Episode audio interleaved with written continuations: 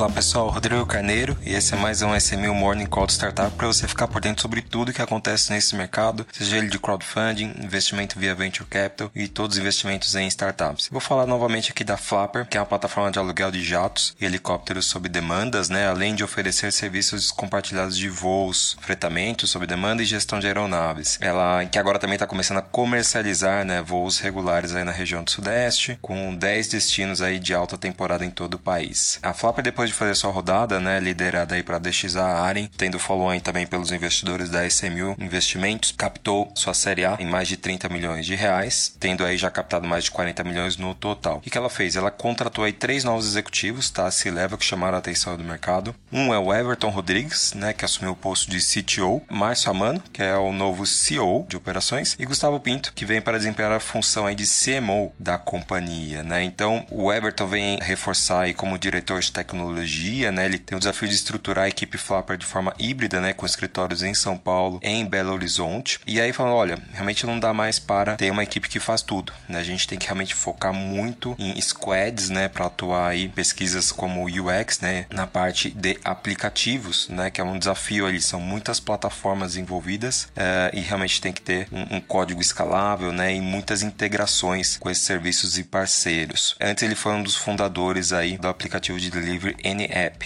Né? Quem trabalhou aí, quem entra também, né, é o Márcio Amano, né, que teve 11 anos aí de Itaú, né, em cargos estratégicos, e tem o desafio de expandir a Flapper agora para novos mercados, incluindo México, Flórida e Europa. E ele também vai fazer um atendimento aí, né, de clientes VIPs para a Flapper. Tá bem ansioso aí com os negócios. E também nós temos aí o Gustavo Pinto, que ele chega aí para assumir, né, liderar a área de marketing. Ficou bem animado aí com o time que ele herdou, né, com a equipe. Então vamos ver aí realmente a Flapper conseguindo aí alcançar aí grandes números e grandes evoluções nos próximos meses.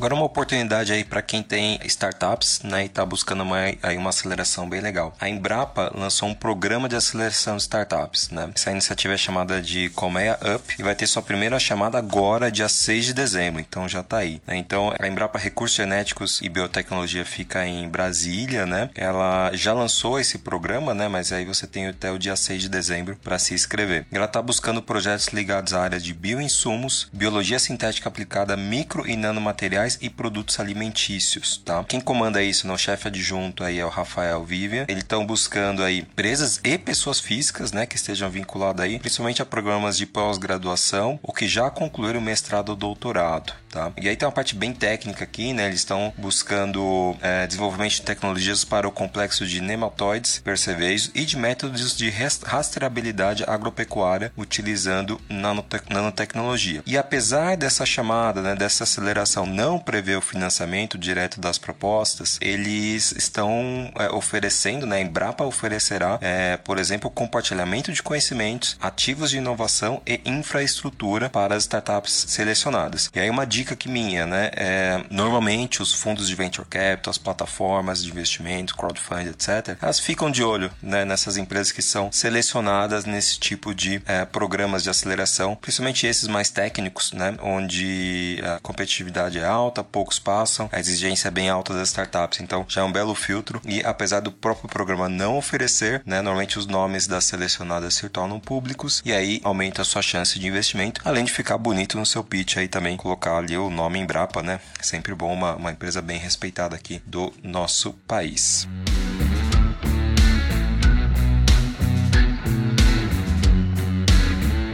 Agora uma boa notícia aqui para o mundo dos investimentos, né? Os investimentos anjos, é, de uma rede até que eu tenho bastante orgulho de fazer parte, que é a GV Angels, né? De ex-alunos associados aí da Fundação Getúlio Vargas. A GV Angels quadruplicou os aportes no semestre, né? Então, a forma que os investidores se agrupam em pools, né? É, atraem, analisam, investem e aplicam bastante smart money e mentoria nas startups selecionadas. Então, nesse semestre, nesse segundo semestre, já foram uma alocação de mais de 12 milhões de reais e eles aproveitaram a normalização aceleração dos valuations, né, como chamaram. Então, ao contrário aí de grandes fundos de venture capital que desaceleraram, a GV aproveitou esse momento, né, e investiu mais de 12 milhões de reais em, em startups em estágio inicial. Isso foi quatro vezes mais do que investiu na primeira metade deste ano. Segundo o, o, o Vlado Teixeira, né, diretor executivo da GV, também vou falar mais sobre ele, né, uma figura incrível, muito respeitada no mercado. É, as startups estavam com valuation distorcido, né, realmente algo fora aí. E ele comenta que em 2015, por exemplo, né, é, os cheques eram de 2, 3 milhões. No ano passado, as mesmas empresas no mesmo estágio, né, em early stage, estavam chegando pedindo 20 milhões, né. Então, esse freio de arrumação aí foi benéfico para todo o mercado, né, para a GV Angels, que acabou investindo mais agora no segundo semestre, e também para todo o mercado de startups. E aí a própria Distrito, né, a plataforma Distrito, mostra que o ticket médio dos investimentos anjos no Brasil cresceu 21% no período de janeiro a agosto, né, quando a gente compara ano contra ano. E a tendência é que esse aquecimento continue, tá? E aí, voltando aqui falar um pouquinho mais da, da GV Angels, né, ela fez aí o maior aporte, que foi a Core Solutions, né, por um milhão e meio neste ano. E este ano também começou a investir fora do Brasil, né, com,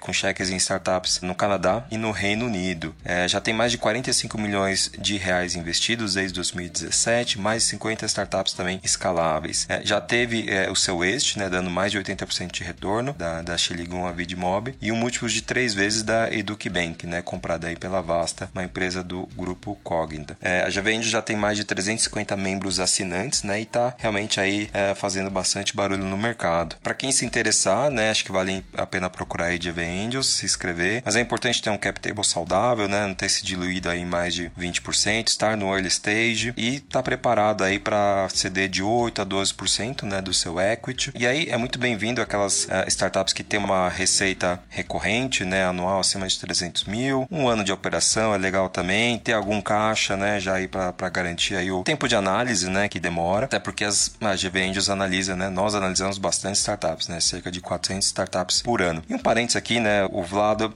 ele tem um, realmente uma participação incrível nesse grupo, né? Ele fundou sua primeira startup aos 60 anos de idade. É uma fintech que terceirizava crédito imobiliário, né, para bancos aí como Bradesco, Caixa, uh, Itaú, e ele saiu aí é, de 1 milhão de faturamento para 37 milhões em apenas um ano. Então é incrível aí, é, dado que quatro anos depois ele conseguiu vender a empresa para Accenture e hoje trabalha pro bono aí pro ecossistema de Venture Capital. Somos bem gratos aí por ter o Vlado no ecossistema, né? E ele traz um incrível mentoring network. Então conheci o Vlado aí na GV Angels, mas já conhecia lá da Fishtag também que a gente co-investiu nessa empresa. Quem tiver oportunidade, né? Aproveite, uma pessoa incrível.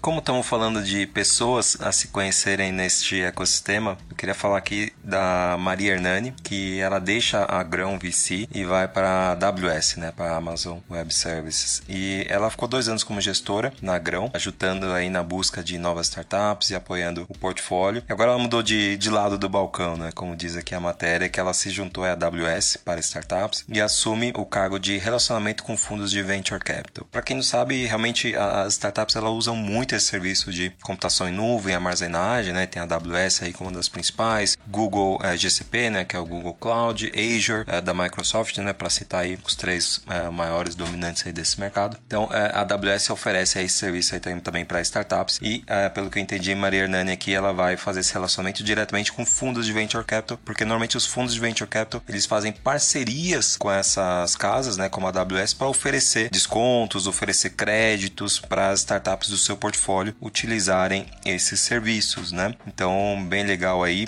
A AWS também é a provedora aí do Pitch Reverso, né? Um evento de startups bem legal que inverte a dinâmica, né? Onde os investidores se apresentam para startups. Então, vale a pena vocês ficarem de olho aí sempre quando tiver a próxima edição. E a Maria Hernani, ela foi aí, né? A gente se conheceu também tanto na Grão, né? Que uh, a gente tem relacionamento com a Grão, mas também na WeWork, né? Ela teve aí, ela é formada pela University College of London, né? UCL. E ela começou a trabalhar lá, depois retornou ao Brasil, fez parte da equipe inicial aqui da WeWork, né, no Brasil, trabalhou lá em Nova Brown, onde nós também nos conhecemos. Ela integra também a comunidade Elas EVC, né, que apoia é, investidoras e fundadoras no mercado de venture capital aqui brasileiro. Então, parabéns aí na matéria aí feita aí pelo Gustavo Brigato. Bem bacana é, ver é, mais uma pessoa. Então, quem tiver oportunidade também, conheça a Maria Hernani. E é isso na semana aí, semana de Copa e tudo mais. Não tivemos aí movimentações, né, relevantes de investimentos, né, grandes rodadas, nada que realmente vale a pena mencionar aqui. Alguma demissão ali, né, na Wildlife, né, cortou 20% da sua equipe, mas isso aí você consegue encontrar aí nos principais portais aí. O pessoal gosta de noticiar as demissões. Eu já falei bastante delas aqui, acho que já estão um pouquinho cansado. E nenhuma grande compra, aquisição, nada aqui no mercado brasileiro que vale a pena mencionar, tá bom? Então, até a próxima. Obrigado.